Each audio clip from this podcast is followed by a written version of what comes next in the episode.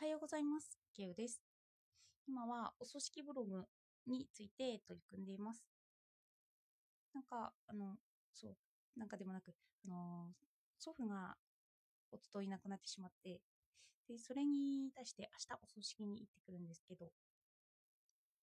そのお葬式の予備知識つけられたかなって一瞬振り返ってみたんですが、意外と実行に移すときに実行的な知識をまだ何も身につけてないなということに気がついたんですよね。あの服装とかしきたりとか、だから実際にはどうしたらいいのか。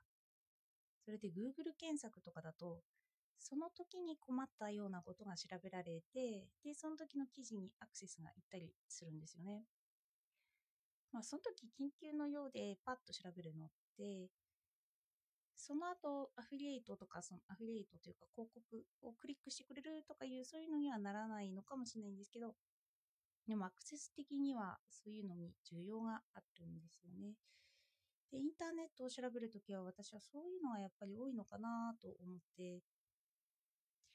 それでそういう記事もどんどん書いていけたらなというようなことを思いました。なんで昨日は本当に実用的な葬式のお香典とかお香典返しについて、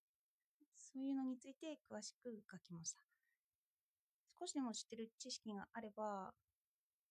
ああ、学んだことだとか、まあ、実践に移したり、お手伝いができたりしますよね。そんなことを思っていました。では、今日もお聞きいただいてありがとうございました。